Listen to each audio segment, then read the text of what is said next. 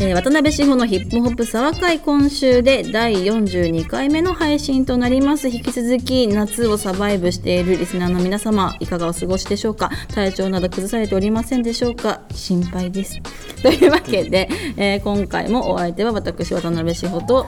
はい、再造編集部佐藤がお届けいたします。お。届けいたします、えー早速ですね読者のあ、えー、とリスナーの方からいただいた、えーメールを紹介したいと思います。沢会ネームしみじみさんしほさんどうも2回目の投稿です。すっかりヒップホップに染まってしまった私ですが今すごく勉強していましてラッパーってなんとか A みたいなしほさんが好きなバン B もそうですが名称プラスアルファベットの人が多いですよね。EGE とかカーディー B とか他にもいっぱいいると思うんですが志保さん佐藤さんの好きなのでメールに志保さん佐藤が好きなって ちょっと呼び継承捨てにされてますね、僕。いや全然ありだと思います。佐藤。志保さん佐藤さんの好きな名称プラスアルファベットのアーティストを教えてください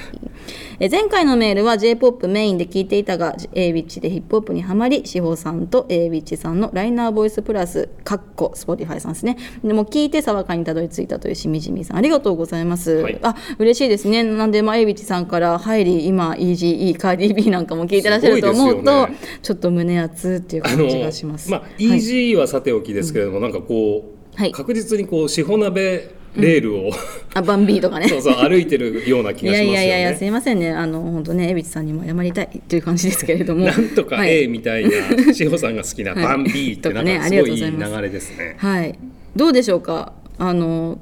厚労さんが好きななんとかかんとかなんとかアルファベットいらっしゃいますか？なんかこれ、よく、はい。なんか何でしたっけ、ヒップホップゲームでこれやったことあるんですよ。あそうなんですね。なんかアルファベットプラス名称、はいはいはい。名称プラスアルファベッットみたいな。リルビーとか。そうですね。でなんか JZ とか。はい。その中でこう上がりがちはいだったのがパやっぱパーシー P でしたね。パーシー P。あ 確かに、うん、なんかこう語呂もいいしね。語呂がいいんですよね。確かに。口に出したい、はいはいなんか根伝永年資材法張りになんかこう言いたくなる。パーシー P ははははなるほどなるほど。あと僕はこう見た目的にすごい好きなやっぱビッグ L ですねああ Big L rest in peace ですね、どちらもなんかこうやっぱラージであってビッグであるっていうね。確かに。 Big L rest in peace、なるほどね。そのアルファベッはトプラスな名称になるとやっぱ Q-Tip とかね。い確かに確かに。ですよね。私一番最初に C-Murder が出てきて。C-Murder とかね、まあまあ本当確かに言われてみれば多いですよね、はい。なんかサダと X とかもね。うん、そうなんです、あのハイフン入る方も結構いますよね、なのでねサドと X もそうですけど、Q ティップとか、確かにね、うん。でもちろんそのハイフンなしの方とかもね、ハイフンなしだとどういう感じですか？まあ、ビッグ L もハイフンビッグはなしですよ確かに確かねにそういうことね。あとダイヤモンド D も、ダイヤモンド D 確かに、はい、確かに。あとなんかその名称アルファベットうん。がアルファベット名称じゃない感じで、その3ワードで続くやつだとカウントベース D とかいるんですよ、ね、それもねなんか確かにね、はい、結構いるなって感じですね、そうアルファベット。すべているんじゃないですかね。A から Z までね、いるかもしれないですね、はい、なのでこれはちょっと、ゼロとかねそうです。言うからね。もう宿題としてあの僕が全部。夏休みのじゃあ自由研究として。あそうですねやっておきます、はい。一番多いアルファベットはだどこだっていう。みんな C に集中してるとかねあかもしれなあいね。るかもしれないですね、はい。すっごいくったらないことを今思い出したんですけど、はい。あの毎晩子供とあのベッドで絵本読むんですけどうちの子がリクエストするすごいお気に入りの絵本があって、はい。でそこで主人公が転んで大怪我をするっていう描写があって「大変です。なんとかは転んで大怪我をしてしまいました」って私が読むと絶対に「大怪我!」って 子供が合いの手を入れてくれる。いいですね。もうちゃんと DNA 引き継がれてますね。っていう最近の気づきそこで、あの旦那、あの何でしうちの旦那？伴侶。配偶者。リアル配偶者の黒川さんは「でででででででいや言わない言わない。大体私ども子供私がこうこの寝かしつけすることが多いから一、はい。人でだから私がまた今日も来た大怪我来たみたいな。狼みたいな、ああいいですね。っていうねデブラーデさんに思いを馳せる瞬間がね毎晩やってくるみたいな。あ寝かしつけは基本しほ鍋さんなんですか、うん、私の方が多い。でも私がやっぱラジオの仕事とかする時もあるから、まあ、そういうのはもちろんそういう時は夫夫が寝かしつけですけど。はい。というわけでここでまたもう一つ、えーリスナーの方からのお便り紹介したいと思います。沢会ネーム若者の深刻な若者離れ。ちゃんと読んであげてください。ちょっとすごいですね。若者の深刻な若の若者離れさんからのお便りです。渡辺志保さん西蔵佐藤さんはじめまして。数ヶ月に1回は DJ をやっていたりする40歳会社員独身です会社の後輩から渡辺志保のヒップホップ沢会を教えてもらい今では更新が楽しみな日々を送っています。のでメールが採用されたら嬉しいなとか思いながら書いています。すっかり CD は購入しなくなり DJ をやっていると言ってもアナログももう買っていません。DJ をするときは90年代から2000年代の夏メロが多いので過去に CD から取り込んだ音源のプレイが中心です。Apple Music と Spotify の有料会員ですが何を聴けばいいのか分からず常に垂れ流し状態でいいなと思ってもそこからディグることも怠りまた違う何かを始めてしまいます。昔は雑誌のレビューコーナーを読んでこれ良さそうと思ってお目当ての CD やアナログを購入してめっちゃその曲に思い入れを持ったりしてたようなとも思うんですがそうならなくなってしまったのはまとまって読めるレビューみたいなものがないからなんでしょうか志保さんや佐藤さんはお気に入りのレビューサイトとか見たりしていますか？プレイリストに頼り切ったりアルゴリズムで提案されるものに身を委ねているだけじゃきっと。ダメ人間になっちゃいますよね。というちょっとなんか身に身をつままされるようなお便りですね。いただきましたいやーすごいわかりますね。わかりますね。非常になんかこう全然なんかむしろ同じですよぐいらいのや本当本当私も同じですよって感じ。お気持ちいいで Apple Music と Spotify の有料会員ですがそこから何,、まあ、何聞けばいいか分からずいいなと思ってもそこからディグることも怠りって書いてあるけどなんかさ Apple Music とか Spotify とか、まあ、私はタイダルもちょいちょい使ってるし、まあ、LINE Music とかいろいろあるっすけどやっぱいいなって思ってもそのアーティストのあのバイオグラフィーとかがちゃんとそのアーティストが載せてる場合はそこですぐチェックできるけど大体そういうアーティストって少ないじゃないですか。結局どこの誰なんみたいになって、でじゃあインスタグラムのリンクあるからインスタグラムを踏んでみても最近のアーティストあるあるだけど必要最低限の情報しかないみたいな、うんうんでしかもな顔とかもよくわからない写真みたいな。すごいなんかもう反射して逆光で写ってて顔もわかんない、そうですね。でキャプションもみんな書かないじゃないですか最近絵文字だけでうん。済ませるみたいな、で結局どこの誰なんみたいなのが、どこの誰なそう。うん。分からず。でもフォロワー150万人みたいな。ね、そうそう。誰なんみたいな。どこから来たんみたいなのが多くてちょっともどかしいみたいそなうですね。気持ちになることが本当に多い。その、うん。なんですかいいなと思ってもそこからディグることも怠り、また違う何かを始めてしまいますすごいわかるんですけれども、わかる。はい。このディグろうとしてもディグれないっていう、そう巡りきれないみたいな、ね、ディグりきれないですよね。そうだからもう心のメモ帳にストックしておいてみたいな、でもそのすぐ忘れるしみたいうん、そうなんですよね。な感じ、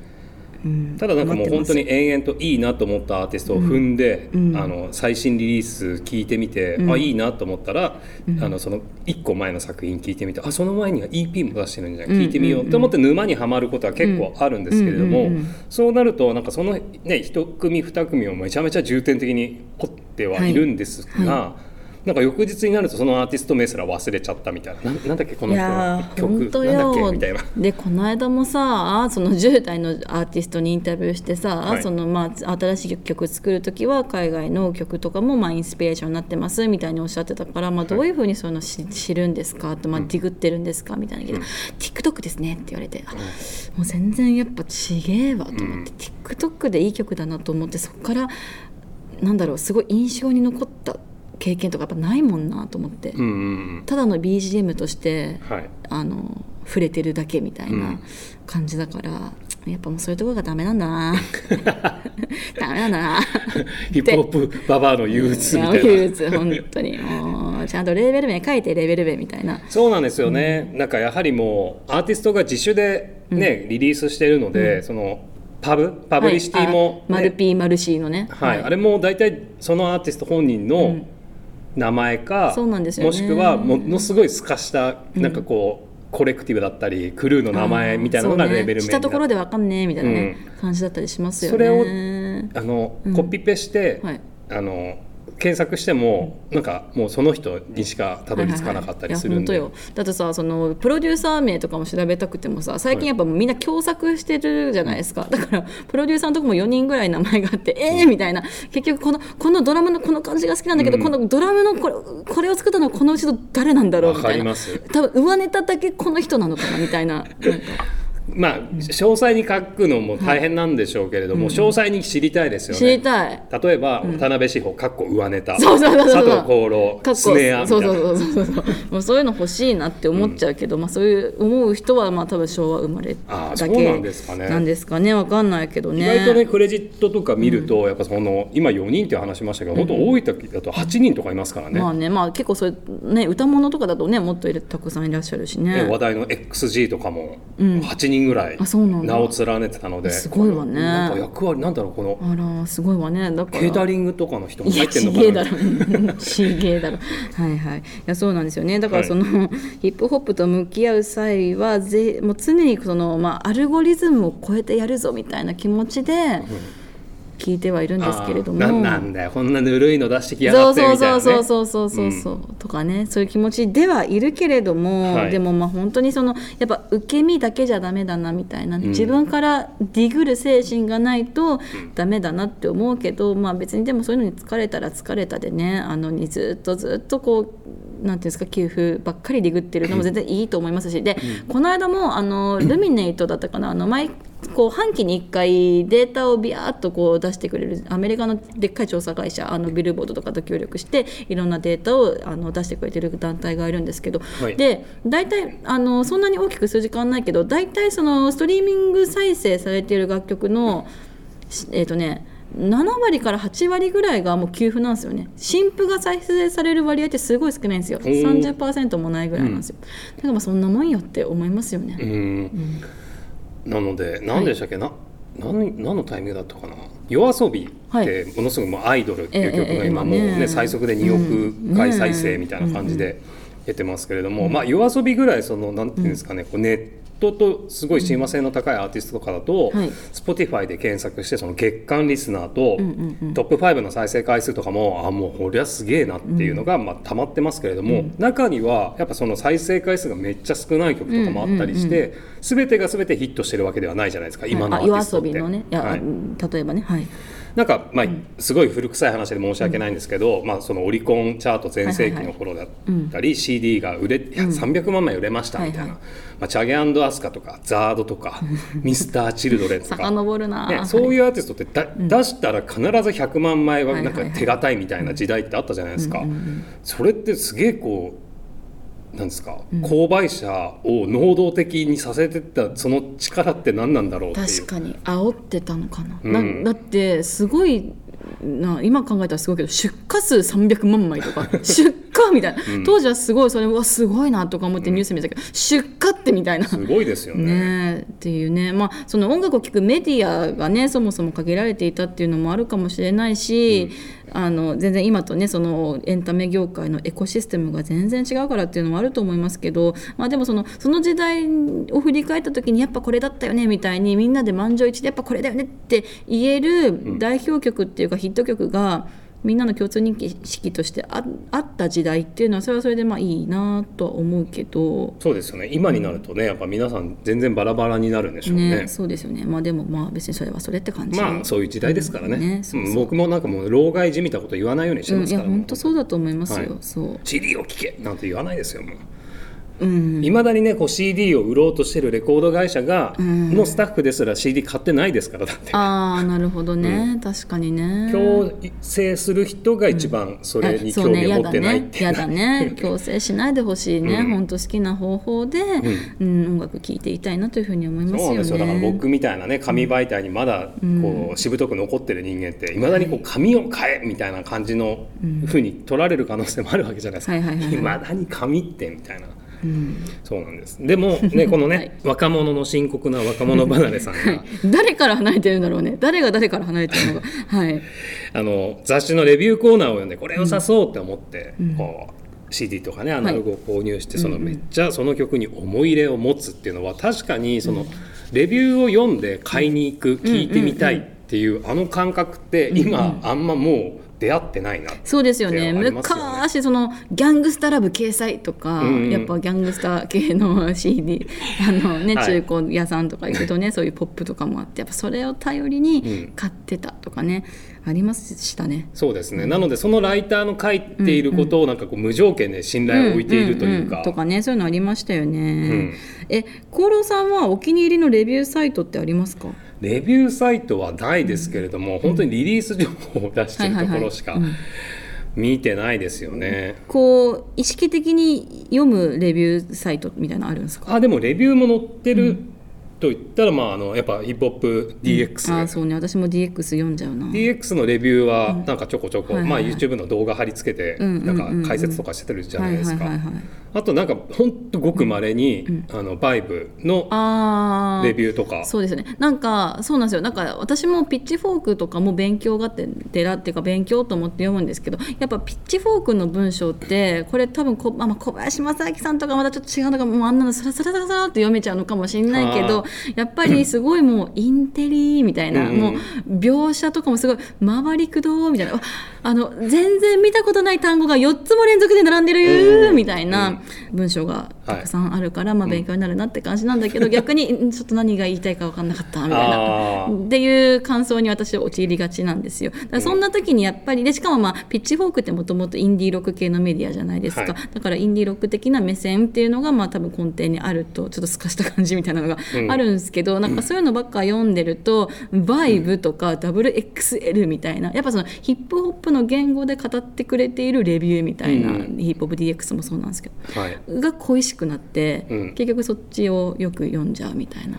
難しいですよね。だからなんかもうどちらにもなんか長所と短所っていうのは必ずあって、はいはい。なんか心のどこかではそのピッチフォークにあるようなそのなんですか高尚なみたいな高尚なあそうそうそう高尚な高尚な。感じとかってうまいことまとめたなまとめてんなって思う反面どういう曲なのか全然わかんないみたいそう全然わな。かんないしいや じゃあさってじゃあさその例えばアトランタのラッパーの作品もさ、うんそのねなんていうんですかわかります？そのずっとサウスに住ん生まれて住んだ人が聞いた感想と、はい。ずっとインディーロックとか聞いてた方が書く感想ってやっぱ絶対違うじゃないですか。うんそうね。だからなんかそうなんですよ。で、まあ、まあまあまあまあこういうことを言うとちょっと墓穴に掘っちゃうからあれなんですけど、はい。そうだからピッチフォークのレビュー読んであこういうのじゃないような気がするんだよなみたいな、まあでもピッチフォークねすごいこう何かしらのこのバロメーターにはなりますから、非常にこうね信頼して、えー常にチェックしているレビューサイトではあるんですがという感じですね。僕その本当に端的にめちゃめちゃバイブス上げなトラックですって書かれてた方がなんかすごい聞きたい気持ちになりまあまあまあ確かにね。そうかもしれないですね。うん。とかって感じかな。でもまあね、このメールにも書かれてますけれども、その日本にそういうまとまって読めるレビューサイトというかね、そういうものもないっていうのがねなんかこれだけ毎日、毎週曲がどんどん、ね YouTube にミュージックビデオが公開されて、シングル的なものも配信されて、EP もたくさん出てってなっても、なんかこう一日本のヒップホップアーティストが今週1週間で出したもの、一覧みたいなのって、でも紹介してるサイトないですよね。そうかもね。うんあとまあ最近まあ YouTube とかでもね結構皆さん盛んにねいろいろリアクション動画とかやってらっしゃる方とかいるからまあそれはそれでメディアとしてあるけれども、はい。やっぱそのヒップホップを中心にというかヒップホップを専門に扱っているメディアっていうのが非常に少ないほぼ皆無っていうのはまあ言えますよね。そうですよね、なんか絶対そのメディアって癖持ってるじゃないですか、うんかその癖が、あのずっとねこう親しみを持って接していると分かってくるので、こういう性格のメディアが選んでくれてるこのレビューってなるとまたなんかこう分かりやすさが出るというか。そうですよね、でなんか私もこういう仕事を、まあ、ありがたいことに続けさせてもらっていて思うんですけど、はい。なんか私も別にヒップホップって言ってもヒップホップの皿の中にある全てのおかずが好きってわけではなくて、めっちゃあのあ聞いたことはあるけど全然知らないっすっていうところ畑もめちゃめちゃあるうん。わけじゃないですか、はい。何って巻き込んじゃうのもあれですけど、あのまあ、例えば私は本当クール G ラップとか、エレクビーラキムとかもちろん知識としては知ってるけれども、彼らの素晴らしさとかその時代においてどういう功績を成したのかっていうそこまで別に語れないし、あとはその例えば JD とか、まあ、JD ラとかあとはそうねマッドサイエンティストとか、まあ、そうした、まあ、ちょっとああちあちらの畑というか、ビート系というか、まあ、デトロイトのシーンであるとか、まあ、あとはその LA のインディーのシーンとかもあんま詳しくないし、まあ、はい。それは日本のシーンにおいてもそうで、こっちの界隈のことはよく知ってるけどあっちのことは全然知らないみたいなのあるけど、結構そのヒップホップの専門メディアの方とかからえーお仕事の依頼いただくときは結構その編集者の方も私の思考に合った記事とかうんうん。インタビューとかを提案してきてくださるけど、はい。結構びっくりするのがやっぱそういうのとかも全然その関係ないじゃんみたいな感じで、はい。ヒップホップといえば渡辺がなんか書けるっしょみたいな感じで、はい。あのお話持ってきてくださる方とかもいるんですよね。はい。でえちょっと私そっちのヒップ,、まあ、まあヒップホップはヒップホップだけどそっちはちょっと分かんないんですよね、うん。みたいな。え？わかんないんですか？えみたいな。同じヒップホップなのに？みたいなうんうん。感じでリアクションされることとかもあってそれがちょっと辛い時があるんですよ。多分私は BMR でちょこっと書かせてもらったことあってブラストは書かあのもうブラストの時代ではなかったから分かんないんですけど、多分ブラストとか BMR でもうんあの明らかに色分けというか、はい。ウエストサイ系はこの人とか、ちょっとじゃあなんていうの DJ のバトル系のバトル MC バトルじゃない DJ のバトルの関係はまあこの人とか、はニューヨークのアンダーグラウンドはこの人とか、はいあったわけじゃないですか。住み分けは確実にありまでしたからね。そういうのがもう今さら地みたいな感じになっててそれがちょっと個人的にじじわじわ辛い。あーでもまあもうそれこそね前半の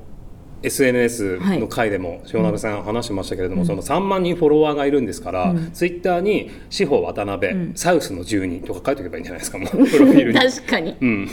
確かにね、それ以外仕事を受けませんみたいな。サウスの住人ってすごい雑なまとめですけど、広島市出身みたいなね、そうなんですよ。だからだからもっとヒップホップについて書く人がもうどんどんどんどん増えてきてほしいなっていうのがなんかある。そうですよね、だからもう自分より年下の世代でこの、はい。やっぱライターだなって思う人ってすごいこう数える程度っていう。そうね、まあ、数える程度いることも素晴らしいと思いますけどね。なんはいかちょっと前もあの月間にパン工場って YouTube やってるジョン君はいと一緒のコンテンツにちょっと呼んでもらって一緒にお話ししたんですけどそこでもあのもこみさんってライターの方も来てくあのいらっしゃっててで、まあ、実際にちょこっとお話ししてて。なんかやっぱ若い方の方が、あの変な私たちみたいな横のしがらみっていうかバイアスっていうかそういうのなくすごく真摯に書くとかあとは批評するということにおいて意識的でいらっしゃるなっていうのをすごい感じますね。なんで頼んだぞっていう。あ次の世代はバトンをお渡ししますよみたいいやもうバトンほんとね短いバ短いバトンですけどね 私が持ってるバトンはね短くて細いバトンですけれども、まあ、それでよければみたいな、もらってやってくださいっていう。な。まあ塩鍋さんはねもちろんインタビューであったり、まあ、はい。はい動画、メディアでの出演とか、まあ、ラジオとかにも出演されて、基本その今書くっていうよりも話すっていう方が結構多かったりするじゃないですか。そうね。でも結構また最近各インタビューとかちょっとお話しいただくようになりましたね。そのはい。原稿書き原あもそうなんですよ。そのインタビューだと基本その Q&A、うんうんうん。塩鍋さんが質問してアーティストが答えるっていうインタビューのその原稿になると、その塩鍋図発信うんすべてオール塩鍋図原稿っていうわけではないわけじゃないですまあ、か。確かに確かに、うん、なのでむかさっき話したようなそのレビュー、そうそうそう。自分はいがその350文字なり500文字なりの、えーとこの作品についてはい。渡辺翔がレビューを書きました。はい。っていうのってここ最近だとなんかありました、なくはないけどあんまないっすね。なんかやっぱその頼まれても定期的にお願いされないじゃないですかこの時代ってなんか。あ の確かに。なんか連し載とかもないしね、はい。ふ、とした瞬間に、ね、あの視線がぶつぶつかるみたいな、そうですね。であとあの依頼をありがたいことに依頼頂戴することもあるんですけどちょっと前にいただいたのもなんかはい。月に何枚みたいな,、あー。なんかこう数の縛りがあって、はい。ちょっと今の生活スタイルで月に毎月それ書けるかなみたいなそれをちょっとコンスタントに出し続けるそのちょっとクオリティが担保できないと思って。ただなんかここ最近、まあ、この1年ぐらい、それかもしくはこの上半期とかで、あこの作品だめっちゃレビュー書きたいなって思わされた作品とかってありました？はキラーマイクのアルバムは、もっとこう宿詞が動いたっていうのとで、まあ、あとはこれは現象って感じですけど、はい。まあ、あの女性ラッパーのコラボ曲がやっぱりこの1年、まあ、2年ぐらいですかね格段に増えたから、まあ、それはちょっと一曲一曲やっぱ熱いなって思うので、なんか書きたいなっていう気持ちにもさせられたしあとは、あのもうそういうことをあ書きたいなとか思ったら今はもう自分のラジオので喋っちゃうんですけど全部、はい。なんでキラーマイクのアルバムもちょっと時間使って話したりとかちょっと前だと映像作品だけど「ザ・ウィークエンドが出てた「ザ・ジ・アイドル」ってドラマとか、あと同じく連続ドラマで Amazon プライムで配信されてた「スウォーム」とかあとはまあアトランタですよね、シリーズの。とかは書きたいなってアトランタとか本当に結構書こうかなって思ったけど、うんなかなかちょっとそこまで自分のケツをこう叩いて追い込むことができず、まあ、語る語るで終わらしちゃったんですけど。それもし書いた場合って、その、発表する場所はどこになるんですか、探す。しかないですよね。別にオファーいただいてるわけじゃないし。もしくはその、まあ自らその、うん。今だったら、まあ、ノートのようなね、とかね。まあ何かしら自分で届けるみプラたいな。ットフォームがあって、そういうところで、でも、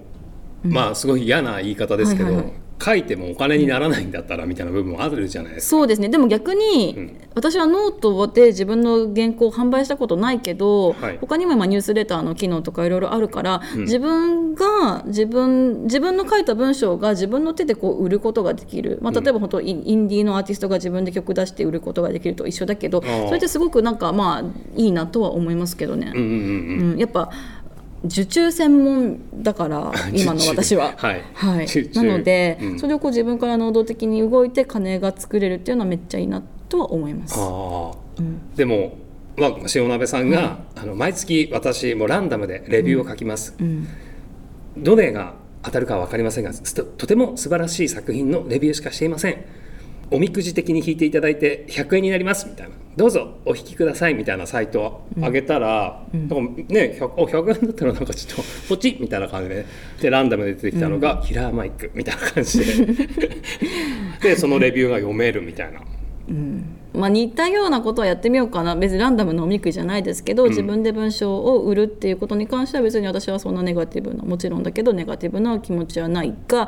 が自分一人で回すのがやっぱちょっと自信ないなって思うしで私はそれこそ厚労さんとにもあのお世話してもらってその紙の媒体で編集者の方と半ば搬送しながら書くっていうことにもう好きだからその編集者の方がいなくて自分一人でポンって投げ出されて自分で全ての責任を負って書くっていうのが果たして務まるのかという不安はありますしなんか YouTube のコンテンツとか見てても思うんですけどもちろん自分で好きなことを好きなように発信できる自由度っていうのは素晴らしいしめちゃめちゃピュアなことだと思うけれども、だそそれと同時にやっぱりそのもしかしたら間違えた内容を発信してないかとか、それであダブルチェックしなくても大丈夫とかその出典元は一体どこからとか、やっぱそういう細かいところが気になってしまうこともあるわけですよね。だからそういう時にやっぱ編集の方とかその一緒にね搬送してくれる方がいるっていうのはめっちゃいいなって思うっす。もう、構成なら任せてください、まあね構成だったらまあコロさんにって感じだけど、はい。そう。ダブル構成ですねあ何組み立てる方の構成とと文字構成ね。はい、お願いしたいと思います。あっていう。すっごいすごいお願いしてくださそうな顔で、いやでも本当にその編集がいて書き手がいるとか編集がいてフォトグラファーの人がいるとか、やっぱなんか雑誌とかもジジンとかもそうだと思いますけど、まあ、はいなんかみんなで一つの何かしらこう目標というか道しるべみたいなものがあって、でそれでそれがあってあの情報を発信するとか何かを作るっていうのは、まあ、それはそれで非常に尊いし必要なことだよなっていうのを思いますね。そうなんですよね、その同じ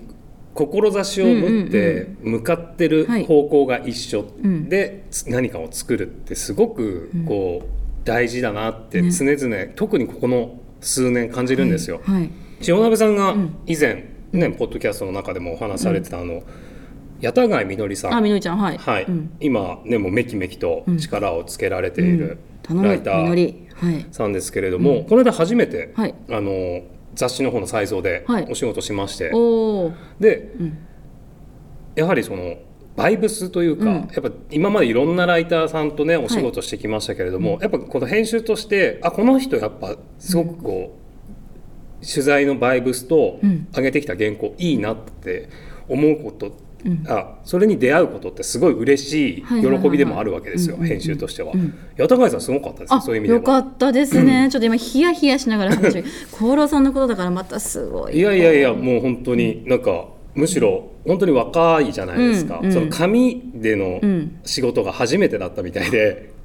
いいですね。そうなんです、なので僕いつもの癖で、あの15字詰めああ書けるね何かける行ってね。108行って送ったんですけど、それいつもの癖で、ん。15×108 だけ送ったんですよ。はいはいはいはい。八田貝さんに。うん。何ですかって感じですよね。じゃあすいません、この暗号何ですか？単語確かに。どうやって読み解くんですか？みたいな。かけるじゃなくてね X っていうふうにねそうかもしれない。ね読まれちゃったかもしれない、15X108 ってなんだろう？何ですみたいな。かってあすいません俺15字詰めでみたいな。そもそもその15字詰め？みたいな、何それ？みたいな感じですよね。やっぱねこう紙ってね嫌がる方もいるので英字が、特に才蔵の場合は縦書きなので、うんうんうん。あの英字が寝ることによって、はい。タイトルが開業でなんかおかしく見づらくなってしまうのをはい避けるためにその字詰めをきれいに入れたいっていうライターさんもいるので、まあ、そういうシステムがまだ 残ってるんですけれども。そうですよね。私も几帳面な時は自分のワードの設定をだから15字15文字かける何行みたいなちゃんとレイアウト変更してから執筆することとかもありましたけど今はもうそんな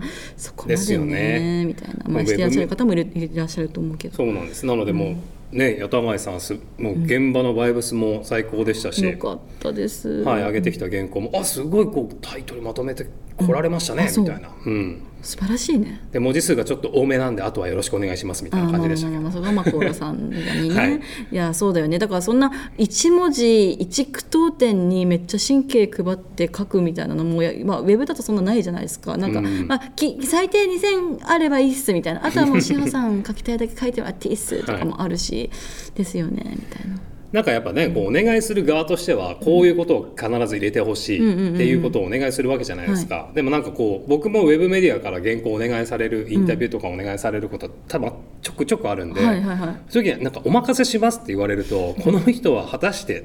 仕事をしていると言ういのだろやいうやいかとか思っちゃいねますからね。ね。まあね。うんとかありますけどね、そうね。まあそんなこんなでねやってます、ということでございます。なんかちょっと今日だ、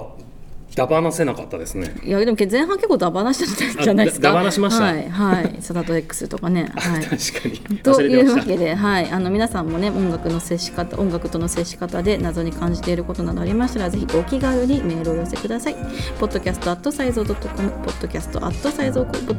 ッドキャストアットサイゾー .com までお願いいたします。というわけでまた、えー、2週間後にお会いしたいと思います。さよなら。